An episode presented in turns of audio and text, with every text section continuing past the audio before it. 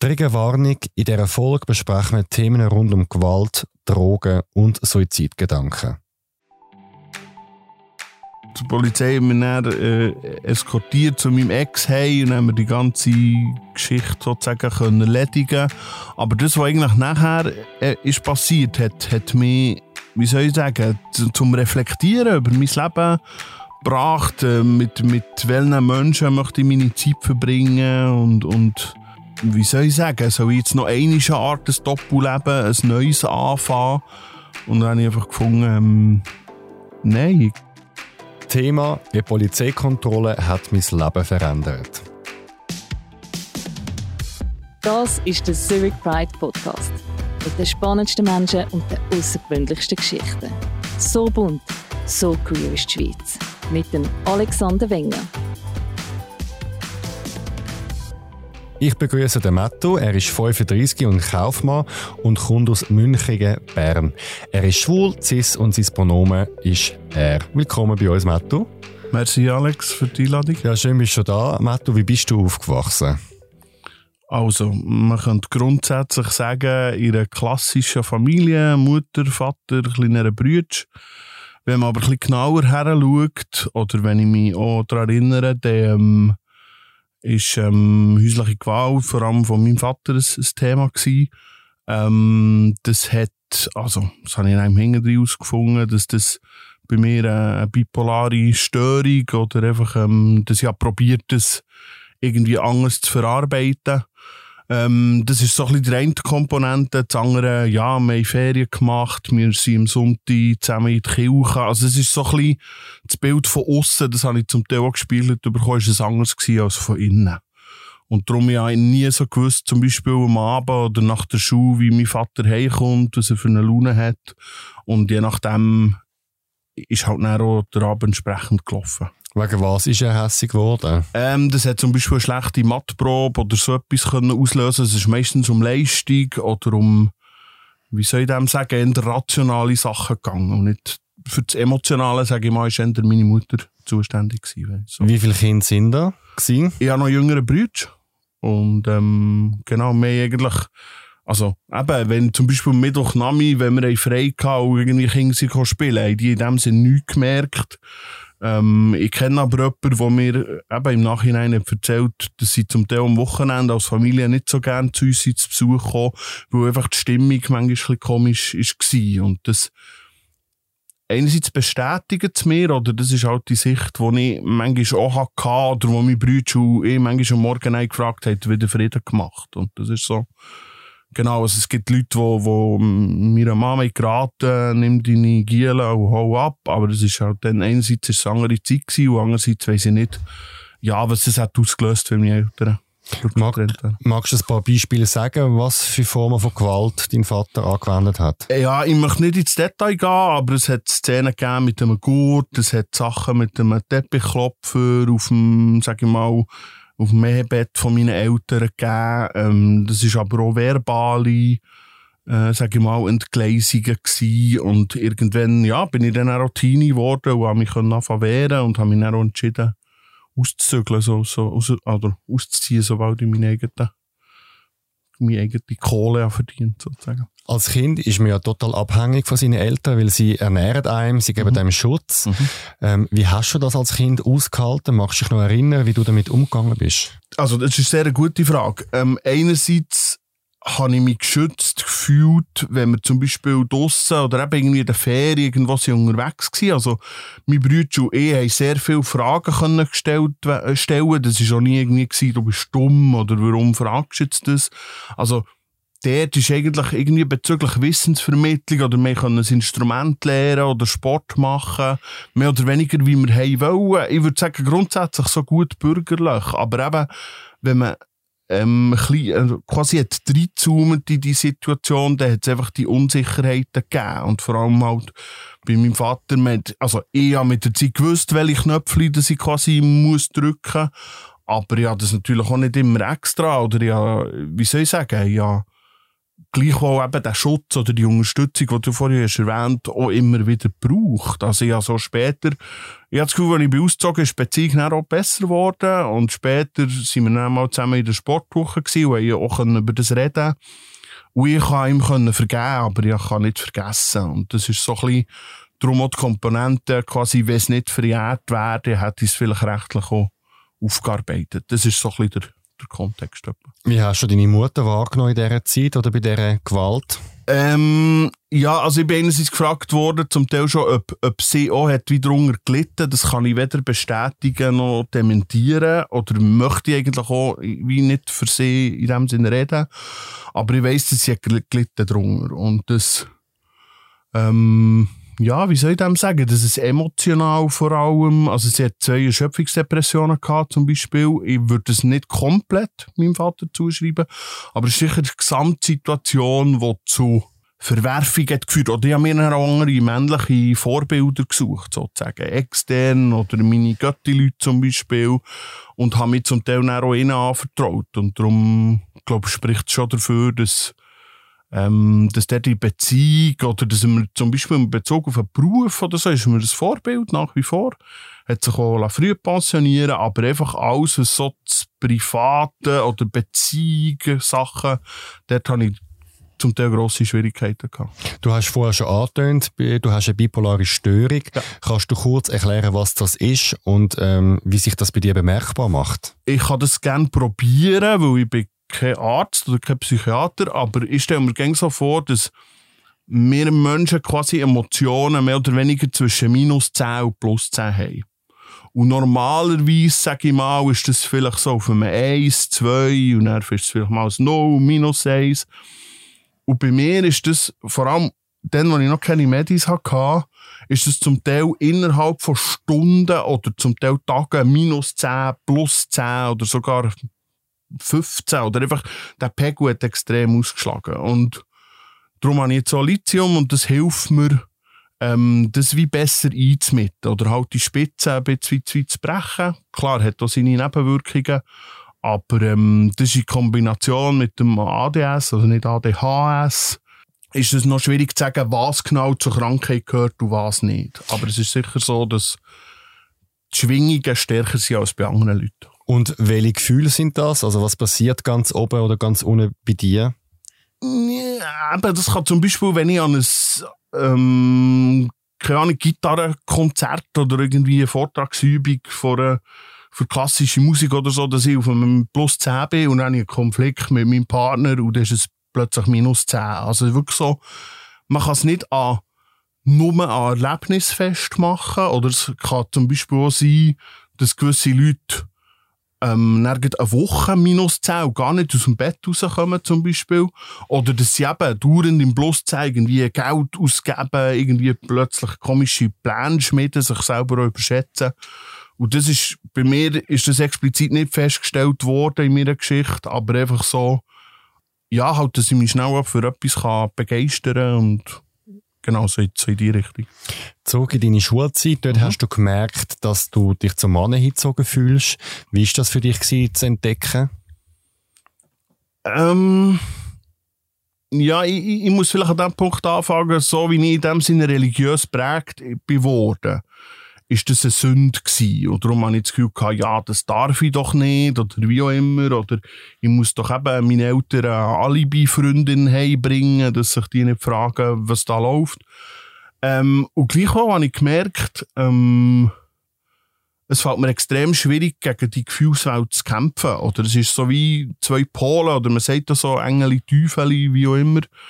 Und dort habe ich das Gefühl, ja, habe ich das gelernt, akzeptieren oder sagen mal, habe, habe meine ersten Erfahrungen auch mit Kiel in meinem Alter ähm, gemacht und ähm, da hat es zum Teil auch Leute gegeben, die gefunden sind, weil äh, das quasi nicht weiterfahren, sage ich mal, und ich wollte dort mehr wissen. Und habe mich später dann auch beim Chatportal oder sobald ich eigene Kompi hatte, von meinem Geld können, äh, zahlen, sage ich mal, äh, ja, habe ich mich da auf eine Entdeckungsreise gemacht, aber das ist am Anfang ist das wie so ein innerer Kampf in mir und ich glaube, das ist auch der Grund gewesen, dass ich mir lange nicht hat zugestanden, mir selber in einen Mann zu verlieben, zum Beispiel, oder dort die Liebe von einem anderen Mann nicht zuzulassen. Und der stand ich heute schon am anderen Punkt. Aber das ist, ja. Und inwiefern ist das durch die Freikirche prägt oder auch durch das Elternhaus, die Meinung über Homosexualität? Ja, also es hat zum Beispiel im, im, im Teenie-Alter so ein Wochenende gegeben, explizit über Sexualität. Und dort ist einfach ganz klar gesagt worden, ähm, ja, auch dort werde ich, werd ich ein bisschen vorsichtig sein mit, mit Aussagen von diesen Leuten, aber grundsätzlich ist gesagt worden, ähm, und Frau sind wie ein Puzzleteil, das zusammengehört. Und alles andere ist einfach quasi nicht so vorgesehen oder so denkt. Ähm, mittlerweile weiss ich ja, dass das bei Römer und bei Griechen und sonst, also es war weiter verbreitet gewesen, als, als ich mir dann überhaupt vorstellen konnte. Und darum würde ich das im Hinterdrein so ein bisschen wie eine Art Kirnwäsche bezeichnen. Ich bin in, dem, in dieser Maschinerie aufgewachsen, ähm, bin nach wie vor mit dem gleichen Gott und mit anderem Bodenpersonal unterwegs. Aber ich würde sagen, es ist, ähm, ja, es ist schon noch herausfordernd gewesen, selber so zu empfinden und irgendwie das Gefühl haben, muss das verstecken oder irgendwie zu schauen, dass man eine Stadt nicht mit, mit den falschen Leuten sozusagen sieht. Darum würde ich auch von einem klassischen Doppelleben reden. Also, Was hast du denn gemacht? Wie hat das Doppelleben ausgesehen? Ja, ich bin zum Teil unter der Woche in Sauna oder sonst irgendwie, äh, keine Ahnung. Dann hat es noch ähm, der ein oder andere Club gegeben, zu Bern, sage ich mal. Also gibt es immer noch, aber ähm, und auch am Wochenende, ja, bin ich in die Kirche oder in die Jugendgruppe und habe dort, wie soll ich sagen, probiert, äh, gute Miene zum Bösen. Also, es klingt vielleicht auch ein bisschen krass, aber einfach so, ja, eben, man könnte auch sagen, der hat vielleicht schon die, die Bipolarität irgendwo drinnen gewesen. Was hat das mit dir gemacht, so die innere Zerrissenheit oder wie du vorher gesagt hast, das Doppelleben? Man kann sich so vorstellen, dass wie zwei Stecker bildlich gesehen in mich eingesteckt waren. Und das hat dazu geführt, dass ja, da sind wir auch überlegt, was ist das Leben überhaupt noch wert in dieser Situation. Also, man könnte es vielleicht als Kurzschlussreaktion bezeichnen, aber ich bin dann äh, im Liebefeld am Arbeiten und habe am Mittag das Velo genommen und bin auf Bern gefahren. Und äh, eben jetzt ohne dort in Details zu gehen, es hat eine Situation gesehen, wo ich im 143 anrufen wollte. Das war leider nicht möglich. Gewesen. Und dann habe ich zwei Verkehrspolizistinnen auf dem Weishausplatz angesprochen und äh, hat dort anfangen zu rennen, weil das einfach mega, äh, habe geschwitzt in den Händchen, das ist emotional sehr herausfordernd gewesen und bin dann in ein Care-Team gebracht worden, oder hinterher habe ich erfahren, dass das so heisst. Das war ein Mann, der mich quasi mehr oder weniger ausgefragt über mein Leben, haben wir dort so ein bisschen Auslegeordnung gemacht. Und einer von den Punkten, die er dann hat gesagt hat, war, dass, ähm, ähm, wie soll ich sagen, weltlich gesehen, dass die Homosexualität nicht etwas Falsches ist. Oder dass ich mir dann nicht so irgendwie, äh, keine Ahnung, Sorgen machen, dass ich nicht in den Himmel komme oder was auch immer. Ähm, und dass ich mir so überlegen ob, ob mir das wirklich äh, wert ist, so, ja, äh, in, in dem Sinn so eine, so eine Geschichte aus dem zu machen.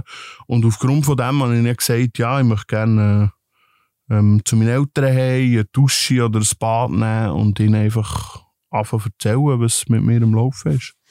Noch kurz zu der Polizistin. Das heißt, ja. du bist zu ihr gegangen und hast ihr gesagt, du brauchst Hilfe, oder wie genau, hast du das? Also, das sind zwei Verkehrspolizisten, die wie haben patrouilliert in der Stadt sozusagen. Und weil das 143 wie nicht ist ansprechbar war für mich, habe ich einfach mehr oder weniger im Kopf so eine Art Notfallszenario durchgegangen. Und habe ich das Gefühl, die sind informiert, die äh, äh, uniformiert, sorry, und, und wissen irgendwie, wo ich, wo ich in dem Moment hergehen kann.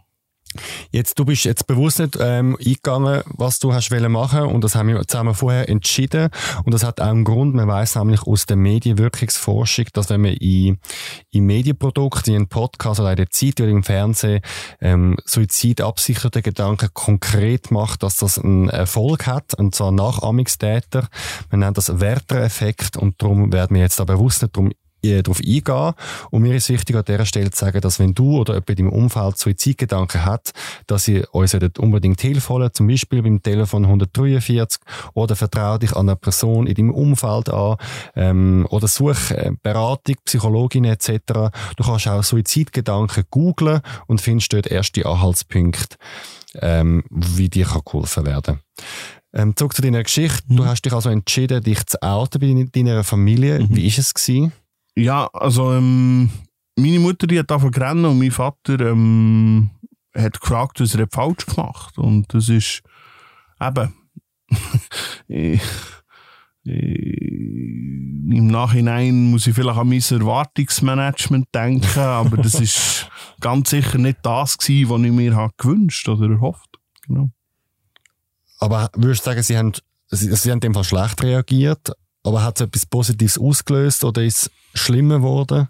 Äh, äh, mittlerweile bin ich an dem Punkt, dass ich wage zu behaupten, sie es hat dazu gefügt, dass sie Fragen gestellt haben und das habe ich gut gefunden. Und ähm, sie hat zum Teil auch Sachen erwähnt, wie du bist unser erstgeborener Sohn und wirst so immer bleiben. Und ich habe geantwortet, ja, und ihr seid meine Eltern und werden so immer bleiben. Also von dem her, es gibt so gewisse Basics, wo wir uns darauf können berufen aber ich würde nicht sagen, es ist die engste oder die beste Beziehung. Genau. Wie hat dein Bruder reagiert? Ähm, ja, er hat gewisse, in dem Sinn, äh, Vorahnung gehabt, sag ich mal. Ähm, er ist mit einer Frau verheiratet, ist mittlerweile Vater geworden, steht dort einem anderen Punkt. Aber ähm, ich habe immer gesagt, komm Brüder, wir gehen ein Bier oder was auch immer trinken und fragen alle Fragen, die du stellen. Und dort ist nicht wahnsinnig viel gekommen. Aber ich war zum Beispiel nicht am, am Hochzeit, gewesen, weil ich meinen Ex-Partner nicht mitnehmen durfte. Von innen aus? Von ihm aus, genau. Von ihm aus. Ja. Und das... Ähm, ja, sind im Nachhinein Sachen, die ich schwierig finde oder wo ich auch nicht meine Entscheidung bereue, weil es sein Fest war. Aber ähm, genau, ja, es ist nicht ganz unbelastet, die ganze Geschichte. Jetzt, du kommst aus einem freikirchlichen äh, Umfeld mhm. und du hast uns im Vorspiel gesagt, du bist schon nachher ins Ausland, um mhm. ein bisschen Abstand zu gewinnen von dieser mhm. ganzen Geschichte, bist zurückgekommen mhm. und hast einen safe Space äh, für queere, gläubige gründen. Magst du erzählen, was, haben wir dort, was hast du dort genau gemacht? Ja, also, genau, ich habe das schon im Ausland wollen. Ich bin in Berlin, seit dem Aussendungshaus, das ist so eine Mission, Jüngerschaft und, und Gemeindebau ist es darum gegangen. Sorry, ist auch gleich das, das Jargon. Ich tue das nicht weiter verteufeln. Aber ähm, ich habe gemerkt, wenn ich das würde dort machen dass nicht die Erwartung an mich wäre, die Leute umzupolen. Und dann müssen sie sagen, das wollte ich nicht, das kann ich nicht und wird ja nie dahinter stehen.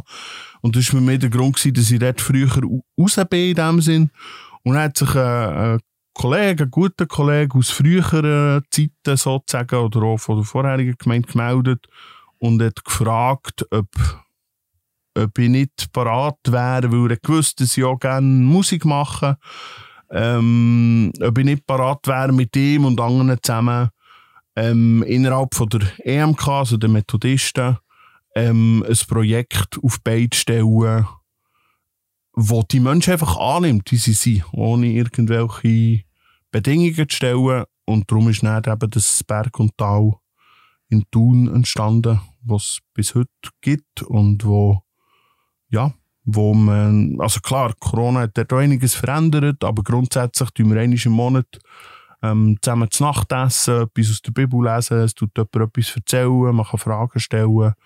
Ähm, es gibt zum Teil auch Partys, die wir mit anderen zusammen machen. Also es ist einfach so ein bisschen wie eine, ähm, ja, eben ein bisschen der Safe Space, wie du vorhin hast gesagt, wo, wo, wo Menschen so angenommen sind, wie sie, wie sie einfach sind. Genau. Du lernst dann deinen ersten Freund kennen. Wie habt ihr euch kennengelernt und ja, wie hat euer Beziehungsalltag ausgesehen? Wir haben uns über das Internet kennengelernt. Ich würde sozusagen sagen, es war am Anfang eine flüchtige Bekanntschaft, gewesen, bevor ich ins Ausland bin. Und als ich zurückbekommen hat er geschrieben und gefragt, ob ich nicht können, ähm, keine Ahnung, meine Gitarre mitnehmen und ihm etwas vorspielen. Und dann hat er so Rosenblätter und Kerzen und so verteilt. Und das ist so, ja, ein bisschen wie, wie ein bisschen im Bilderbuch gewesen. Ich würde sagen, zumindest am Anfang äh, Peruaner, wo, wo irgendwie eben Feuer unter dem Arsch hatten, wie man dem auch immer sagen Und das ist so ein bisschen, ja, ich würde sagen, mit der Zeit hat sich das, das Bild dann ein bisschen, ist ein bisschen brüchig geworden, oder es hat so ein bisschen ernüchtert. Ähm, er hat mich immer wieder gefragt, ob ich äh, nicht will Drogen mitkonsumieren Am Anfang habe ich Nein gesagt und irgendwann habe ich Ja gesagt und dann hat mir das auch irgendetwas gegeben und dann haben wir das zusammen gemacht und das war meistens auch so, gewesen, dass ich am Wochenende hier in Zürich war und an der Woche dann wieder zurück auf Bern und manchmal am Montagmorgen direkt zurück ins Büro oder am Freitag direkt aus dem Büro ähm, zu ihm heim. Und ähm, ja, das sind auch Sachen, die im Nachhinein, würde ich sagen, mehr sind auftaucht. Dass irgendwie meine Wohnung ist zu klein und so sättige Sachen. Aber eben, es hat dann auch damit angefangen, wenn er ähm, viel Alkohol getrunken dass er die Gewalt halt einfach auch wieder auftaucht und dass es zum Teil Erinnerungen hat, ähm, wie soll ich sagen, wachgerufen von, von früher oder aus meiner Kindheit. Was hast du an ihm lässig gefunden am Anfang? Für was ist er gestanden in deinem Leben? Ähm, ich würde sagen, schon grundsätzlich für Lebensfreude, für, für ähm, das Festen, für nicht unbedingt jetzt irgendwie gross aus, mal Ferien auch, aber ähm, ja, ich würde es im Nachhinein an gemeinsamen Erlebnis festmachen oder an ähm, seiner Familie, die ich zum Teil gelernt kenne und sehr unkompliziert und ähm, immer viel essen, viel trinken, viel festen. Ähm, Genau. Und, und halt dort äh, ein bisschen, sage ich mal, die Erholung oder die Ruhe, die ich mir vielleicht zum Teil gewünscht hätte, am Anfang ein bisschen zu Was für Drogen hat er genommen?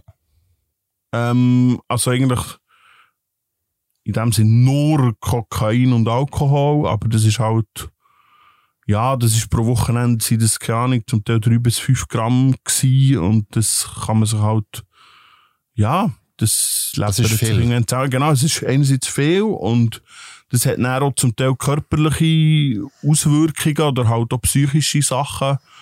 Da kenne ich mich auch ein bisschen zu wenig aus, wie viel der Alkohol auslöst und nicht auslöst. Aber bei ihm ist es relativ, ähm, ja, jetzt wird es relativ heftig gewesen. Und du hast vorher etwas angetönt, dass ähm, er gewalttätig war, äh, mhm. und, wenn er betrunken war und dass, dass äh, du dass das dir ein bisschen bekannt vor ist, das Thema. Das heisst, er ist ähnlich wie dein Vater, eine Art vom Verhalten? Mir sucht er eine gewisse Verhalten, also eben, ich will es nicht eins zu eins übertragen. Es war eine andere Zeit, es waren andere Voraussetzungen, gewesen, aber ich habe das Gefühl gehabt, die Unberechenbarkeit kommt zurück. Und das ist das, was mich hat, ja, herausgefordert, genau. Hast du das Gefühl, dass du unbewusst das Muster schon kennt hast und darum dich das auch angezogen hat? Weil es gibt in der Psychologie das Phänomen, dass wir schlecht oder negative Muster in uns drin haben aus der Kindheit. Und auch wenn es schlecht war, ist es uns sehr vertraut. Und wenn wir wieder auf das stoßen, fühlt sich das wie so nicht speziell oder neu an, während vielleicht, sagen wir mal, andere Leute wieder Abstand halten von so Leuten, wo so eine Aggression vorhanden ist. Hm, ja, grundsätzlich eine gute Frage, aber es fällt mir schwierig, einfach nur mit Ja und Nein zu mhm. antworten. Mhm. Es hat sicher Anteile, wo sie zurückkommen, ohne mir, dass ich, dass ich das mir können vorstellen oder wünschen. Und auf der anderen Seite, ja, keine Ahnung, ich bin nie verliebt in meinen Vater oder so. Also von dem her kann ich es nicht eins zu eins vergleichen. Aber dass der Teil ist zurückgekommen oder dass ich mittlerweile auch einen Teil von dem habe, können aufarbeiten oder anders mit so Sachen umgehen, das würde ich schon sagen. Was haben die dann gemacht auf Drogen, erst zweite?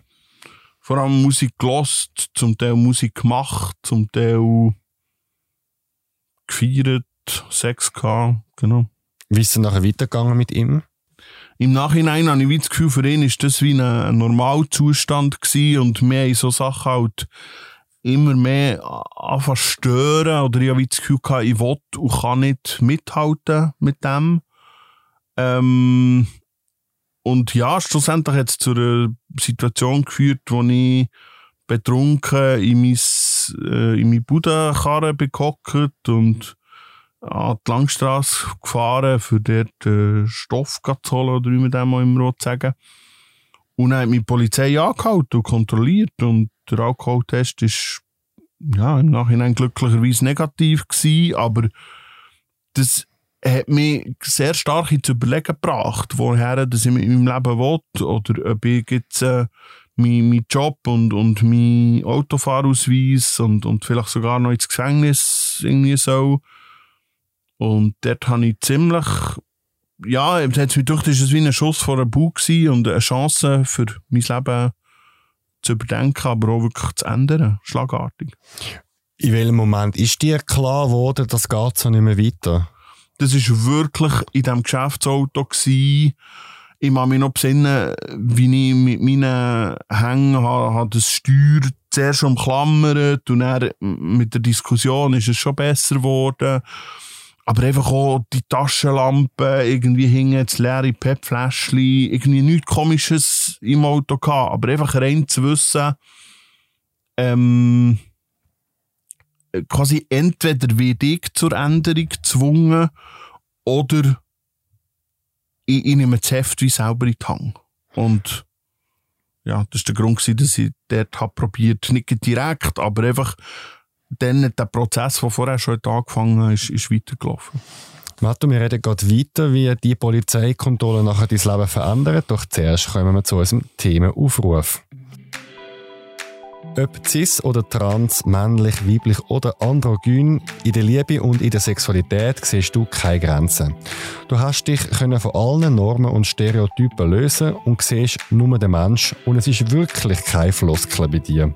Komm im Podcast und erzähl deine Geschichte. Mein Thema demnächst, ich bin pansexuell. Wird mein Gast, bewirb dich via Formular auf zurichpridefestival.ch unter Podcast oder mail mir auf podcast.zhpf.ch. Zurück zu dir, Matthias, und dem Thema eine Polizeikontrolle hat mein Leben verändert. Wir sind mit drin. Die Polizei leuchtet dir sozusagen ins Auto rein und du denkst dir, ich bin betrunken, sie haben es zum Glück nicht gemerkt, Koks dabei und ich gehe eigentlich Stoff holen. Ähm, so geht es immer weiter. Wie, was hat das in dir ausgelöst? Was hast du nachher gemacht? Ja, in, in dem Moment eben, die Polizei hat mich dann äh, eskortiert zu meinem Ex hey und haben wir die ganze Geschichte sozusagen können erledigen Aber das, was eigentlich nachher äh, ist passiert, hat, hat mich, mm, wie soll ich sagen, zum Reflektieren über mein Leben gebracht, äh, mit, mit welchen Menschen möchte ich meine Zeit verbringen und, und ähm, wie soll ich sagen, soll ich jetzt noch eine Art ein Doppelleben, ein neues anfangen? Und dann habe ich einfach gefunden, ähm, nein, ich, äh, ich, ich werde es probieren, auf, auf eine Schiene zu bringen. Und das ist halt wieder ein Punkt gekommen, was, was mir sozusagen in der Knie wieder verschlottern oder wo er in der Küche daheim, wo, wo ich wieder so komische Gedankenspiele hatte. Und aufgrund von dem habe ich mich dann entschieden, in Inselnotfall zu gehen und bin auch von dort aus äh, in die Klinik in Münchenbuchsee gekommen und hatte dort das Gefühl gehabt, ja, das geht irgendwie zwei, drei Tage. Und dann bin ich schlussendlich zwei Monate dort gewesen, mit einer Tagesklinik. Und das war dann auch der, gewesen, wo, wo das HIV ist festgestellt wurde. Genau. Insel ist ein Spital in Bern, soviel ja, ich weiss. Genau. Und du hast in dem Fall wieder Suizidgedanken, die gehabt, dass du dich selber äh, einliefern lassen hast. Ja, also vorher war ja nicht daheim, gewesen, aber beim Arbeiten, ja. genau. Aber das ist ähm, einfach wieder, ich sage mal, in eine ähnliche äh, Richtung gegangen oder aufgrund von anderen Voraussetzungen. Und ähm, ja, da eigentlich bis dahin, ich sage jetzt mal, nur durch, durch Seelsorge oder psychologische Hilfe, ähm, habe ich das Gefühl gehabt, jetzt, jetzt muss ich dort konkreter heranschauen. Und das, ja, das heißt, du hast dann nachher stationäre Hilfe gesucht in der Psychiatrie, wo man genau. dir hat können helfen. Was hat dir dort geholfen? Verschiedene Sachen. Also ich habe zurückgefunden zu Ressourcen, die zum Teil ein bisschen verdeckt waren. Also das war einerseits Musik, aber es war schon Malen oder so, ich sage jetzt mal Körperarbeit, also Bodyscan oder solche Sachen.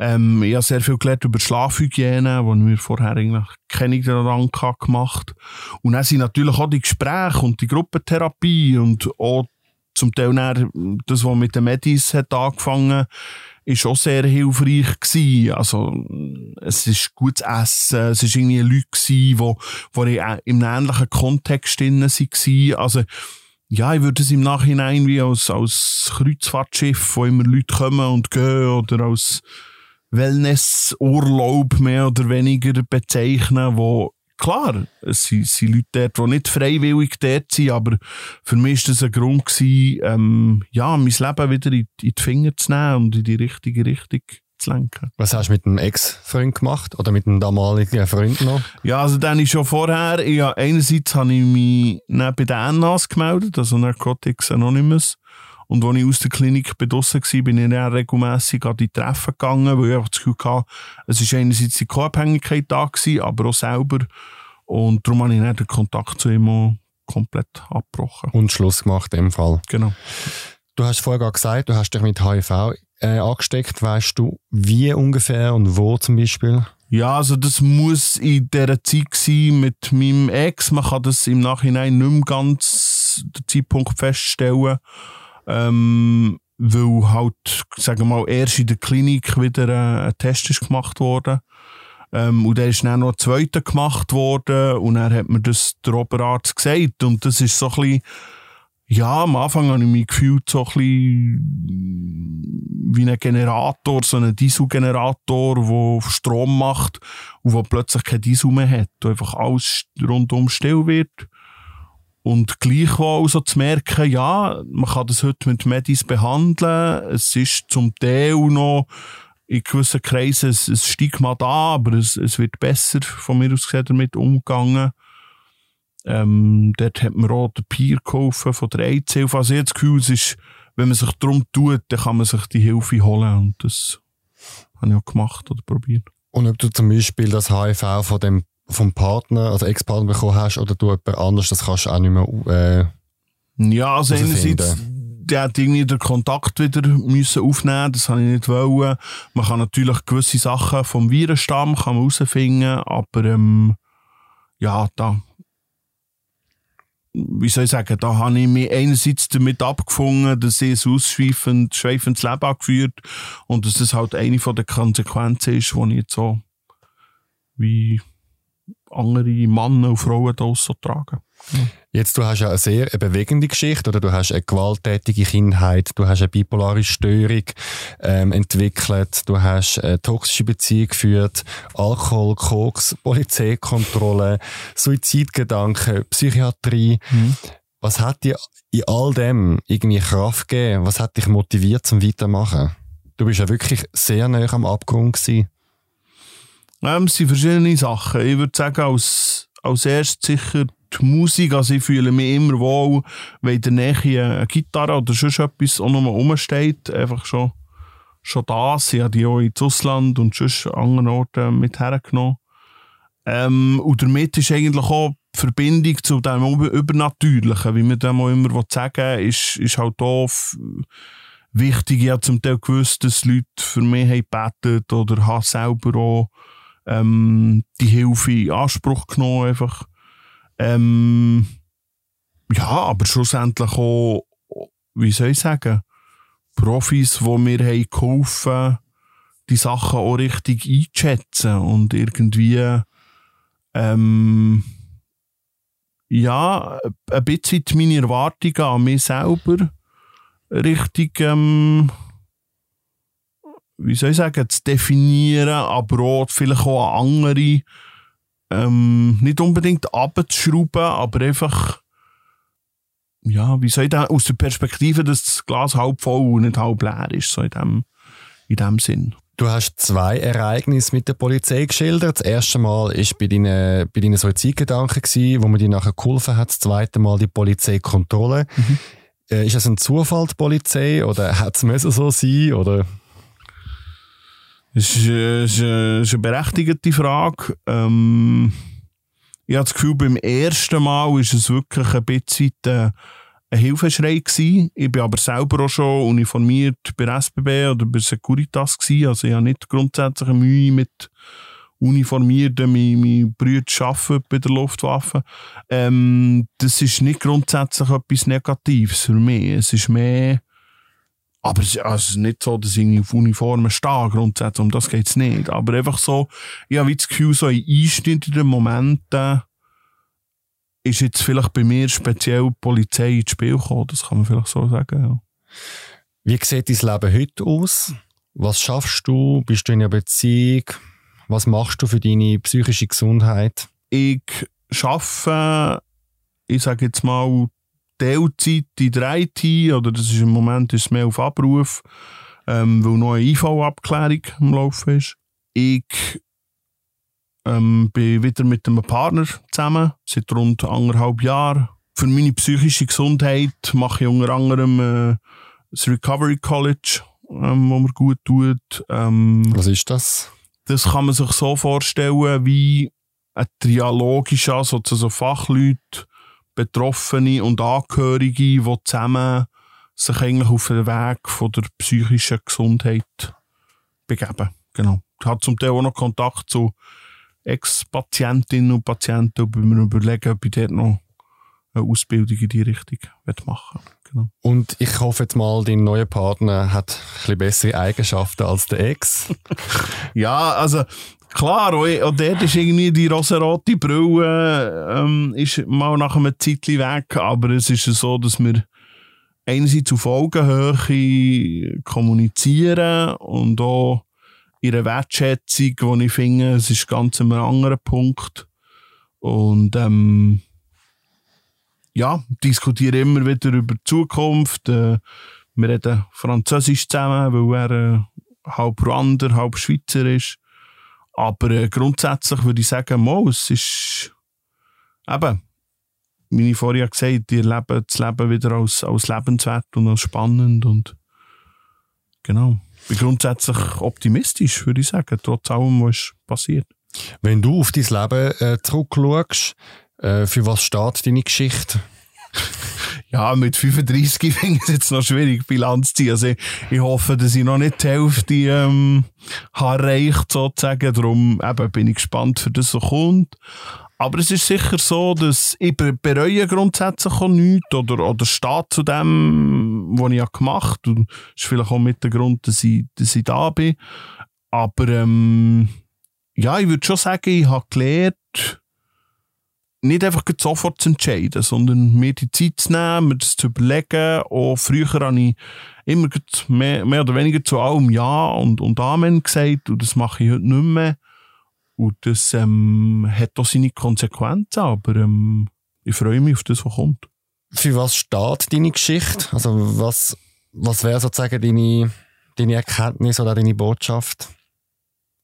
Grundsätzlich so weit und so gut, dass es möglich ist, das Leben zu genießen. Und ab dem Zeitpunkt, wo es jemand anderem schadet, sich halt auch zu überlegen oder sich selber auch schadet, ähm, Hilfe in Anspruch zu nehmen. Und ähm, ich bin diesbezüglich noch nie irgendwie auf, auf Ablehnung oder Unverständnis. Klar, es gibt Leute, die mit so einer Geschichte überfordert sind, aber das ist noch ein anderes Thema. Aber ähm, ja, wenn, wenn du irgendwie an den Punkt kommst in deinem Leben, dass du das Gefühl hast, du weißt nicht mehr weiter, kann es sein, dass dir jemand anderes in dem Innen helfen kann. Und wenn du, keine Ahnung, überleg dir vielleicht das nächste Mal, bevor du so einem Poppers Fläschchen in deine Nase hängst, was das für Konsequenzen könnte haben, ohne hier den Moralapostel rauszuhängen. Ähm, ich glaube, so Entscheidungen lohnen sich mit klarem Kopf zu treffen. Und ähm, da habe ich gemerkt, der ist eigentlich auch der Beste für Liebe und Zuneigung, aber auch für die Aufmerksamkeit der Mitmenschen ähm, zu haben. Genau. Matto, vielen Dank, bist du heute da gewesen, hast deine Geschichte erzählt. Danke nochmal für die Einladung, Alex, und gute Zeit.